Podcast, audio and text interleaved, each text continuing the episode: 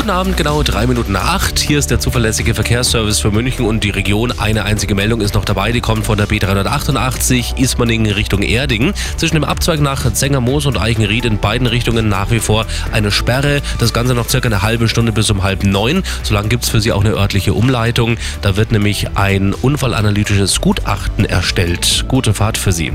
Und das sind die aktuellsten Blitzer in München und